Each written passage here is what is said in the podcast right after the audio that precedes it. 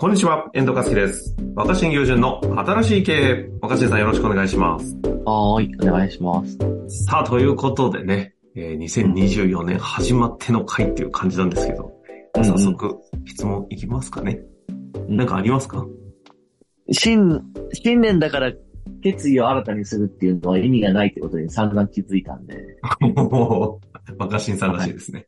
はい。そんなね、感じなのでね、早速質問いきましょう。今日の質問ですが、えー30歳女性経営者です。ということでいただきました。はい。えー行きましょう。私は社会起業家というジャンルに分類される領域でベンチャー企業を経営しています。今年はご縁に恵まれ、組織も拡大して取引先も増えていきました。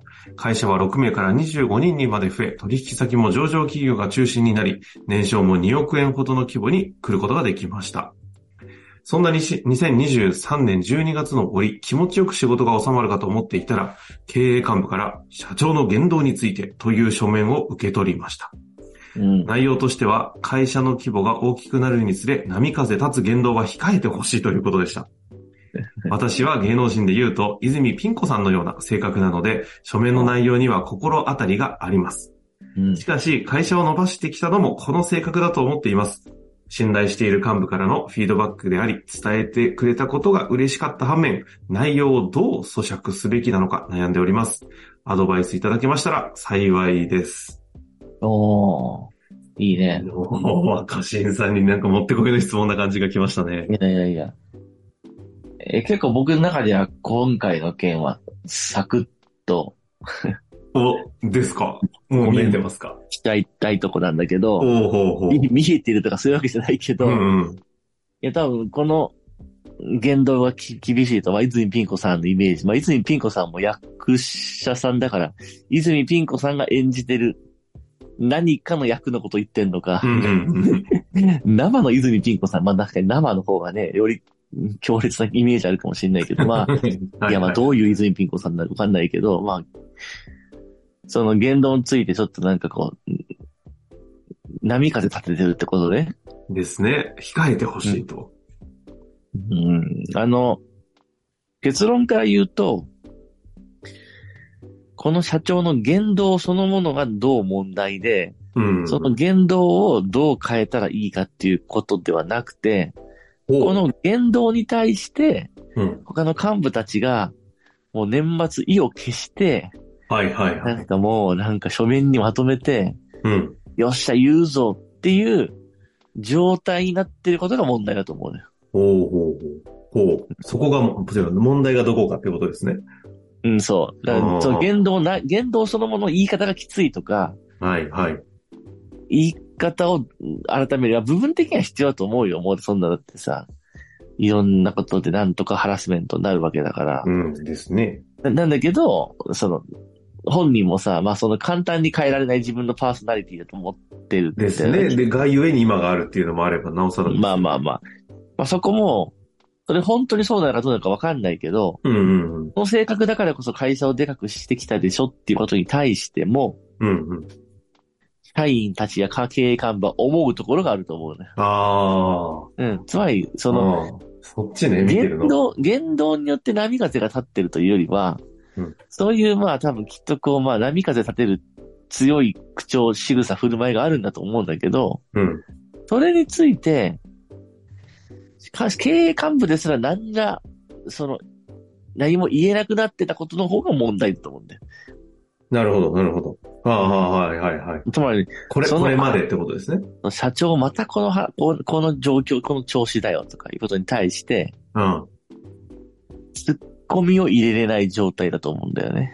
そこが問題なんじゃねえかっていうことですね。うん、そうそうそう。で、い。話唐突だけどさ、漫才とかって、やっぱなんでツッコミがいるかって話で、ほうほういやそっち？いや、僕ら、僕らって、漫才見て笑うのはさ、うんいや、ボケだけで笑えることもあるけど、うんいや、ボケにツッコミがあるから笑え、もう面白いっていう構図になると思う。確かに、確かに、セットですよね。うん。だから、そのさ、ツッコミがいまいちだったとしたら、うん。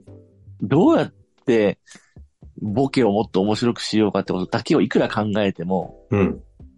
その、ボケだけで完結しないから、ボケをひたすら磨いても、うん。ツッコミがうまく入らないとダメなわけじゃ そうですね。はん。いで、初めて面白くなると思うんだよね。ああ、セセットですよね。うん。でも今のこの話だと、げ経営幹部もどうしていいかわかんないから。ずっと社長がしずっと一人でボケてて、うん。ずーっとボケてて、お客さんもこう、どこで笑ったらいいんだろうみたいな。ぼぼぼボケだけ見てもうんうんうん面白くないから。だから、それにやっと年末になんて一個、いい加減にしなさいよとか、なわけないでしょ、みたいな。な、アホな、みたいなのがようやく一個入ったみたいな。さあ、そっちね、突っ込んでもらったという受け止めの方ってことですか？こ、こ、それは。いや、まあ、でか、まあ、突っ込んでもらってたから、突っ込みが、だから今までない状態だ。ああ、そっちね。なるほど。で、もっと突っ込めないっていう状況が問題な気がして、ああ。だから突っ込めれば、社長またやってるよ、出た出た、みたいな、あるあるだね、みたいな感じで、うん。それも一つのまあ癖としてみんなも、なんか構造として捉えられる。笑いもそうじゃんか、ボッケに対して、一般人的な感覚で突っ込みの人が突っ込むから、見てる人はそうだよ、そうだよ、そんなわけあるかよ。ってなって確かにね、そこに共感がありますよね。そうそう。で、多分きっと社長は、えボケてるわけじゃなくて、この社会社で言えば、まあなんか、一般人とは多分きっと違うユニークさとか持ってるんだと思うんだけどまあそうで、しょうね。うん。強烈さを。まあだから会社飛ばしたってそうだと思いますよ。だけど、それも、それだけだと一般人ドン引きするわけ。なるほど。圧ひたす倒されちゃうわけ。らボケてるという状態ってことですね。なまあそう、ひたすら普通ではないっていう。それに対して、出た出た社長、それは普通じゃないっすよ。っていうツッコミがあって初めて見てる人も、あ、社長は普通ではないって分かってはいるよね。よかったよかった、みたいな。それぐらいさ、社長の言動を直すことで、変えることではなく、うん。社長の言動、態度を突っ込める風土が大事だと思ってるの、俺は。じゃあ、そういう意味で言うと、今回、この突っ込んでもらったことは、まあ問題として出ちゃいましたけど、ただやっぱりこの今の状況っていうのは年末に手紙でこっそりでしょ。うん。どうもありがとうございました、つって舞台の袖に出た後に、いや、そうですね。ツッコミがよボケつまんなかったよ、みたいな話違うそう近いですねなわけあるかいなわけあるかいみたいな。うんそれで、舞台で見なきゃ意味ないじゃん。確かに。そうか、袖で起きたってことですね、これは。うん、だからこれは普段の、うん普。段の会議とか、普段の、だから、その、社長と何か話し合う、話し合ってるっていうか、普通に会話してる、ありとあらゆる場面で、ツッコミが足りなかったなと思うんだよ。なるほどね。いや、めちゃくちゃ、あ、なんていうんですか、イメージ湧くし、その受け、その言い方していただくと、ここの問題受け止めやすいですね。うん、例えば、うんうん。まあ、ドラえもんで出てくるジャイアンが、はい、はい。何歌大、うんう歌、歌大好きだけど、はい、はい。下手くそなわけじゃん。それに対してみんな突っ込めないから、うわ、始まった最悪って思いながら聞くわけじゃん。うんうんうん。うん。だけど、歌は簡単に変えれないんだと思うんだよね。ああ。で、歌いたいじゃん。うん。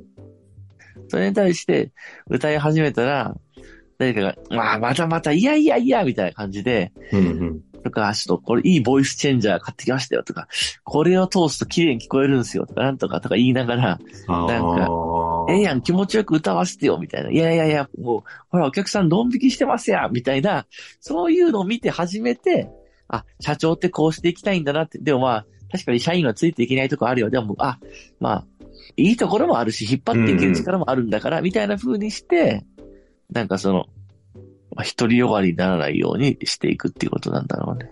いや、整いましたね。そういうことか。だから、ジャイアンから、あの、漫才師へっていう、この、シフトを起そうこさないと。そうそうそう。ま、ま、漫才だったら、ね、スネ夫で足りるかどうかわかんないけど、強烈な、もう少し、二回りぐらい強いスネ夫が出てきたとして、はいはい。ジャイアンが、一曲歌わせていただきます。いやいやいや、みんなあの時、あの、お前の歌聞いてもぶっ倒れちゃってるから、みたいなところ あると、なんでだよ、歌わせてくれよ、とか言いながら、まあ、その、微笑ましいシーンになるんだけど、スネ夫が横でもう耳塞いで、早く終われみたいな感じになっちゃったら、ただの、なんか、なんていうの、あの、罰ゲームみたいなもんいや。確かにね、社会で起きているパワハラとか、なんかなんとかハラ系は、まさに今の構想で語れることがありますね。まあ、そうだね。例えば会社の偉い人が、うん。誰も突っ込めない立場だと、うん。セクハラっぽいこと言っても、はしょ、これセクハラっすよとかって言うと、いや、俺いやいやみたいな、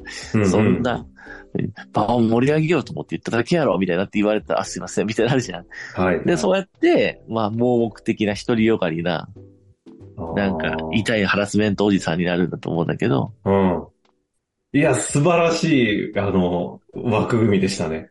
うん、とっさに、とっさに。横でバシッ、バシッと、それ、ああ、ちょ、それはまあ、セクハラとか、それはパワハラ、みたいな。あ、ごめんごめん、ついついやっちゃった、みたいな。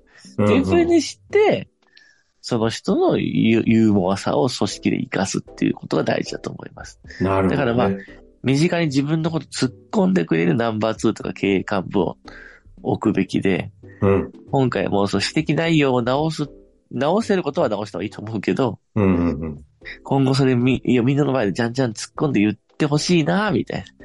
それ面白く突っ込ませるっていう、それを社員に見せるってことができるようにするのがいいんじゃないですかね。今の感じだとやっぱり、いうこうんそれができないってことはもうとてつもなくワンマンで、経営幹部とかナンバー2っていうのはそんな、ポスポストがそうなだけで、実態はそうじゃないと。社社長しか力を持ってない状態だと、この組織に厚みっていうか、広がりが生まれるのだと思います。めちゃくちゃ専門的な、か、なんかこう、話でしたね、今日はね。あいやいやそれをメタファーでおっしゃってくださいましたが、いろんな人の同契約をやっている若新さんだからこそ言えるような話でしたのでね、ぜひ、今日のお話活かしていただいて、また何かありましたら、質問をお待ちしてはい。ありがとうござい頑張りましょうか。ます。はい。ありがとうございました。本日の番組はいかがでしたか？番組では若新雄純への質問を受け付けております。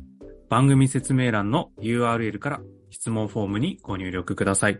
たくさんのご質問をお待ちしております。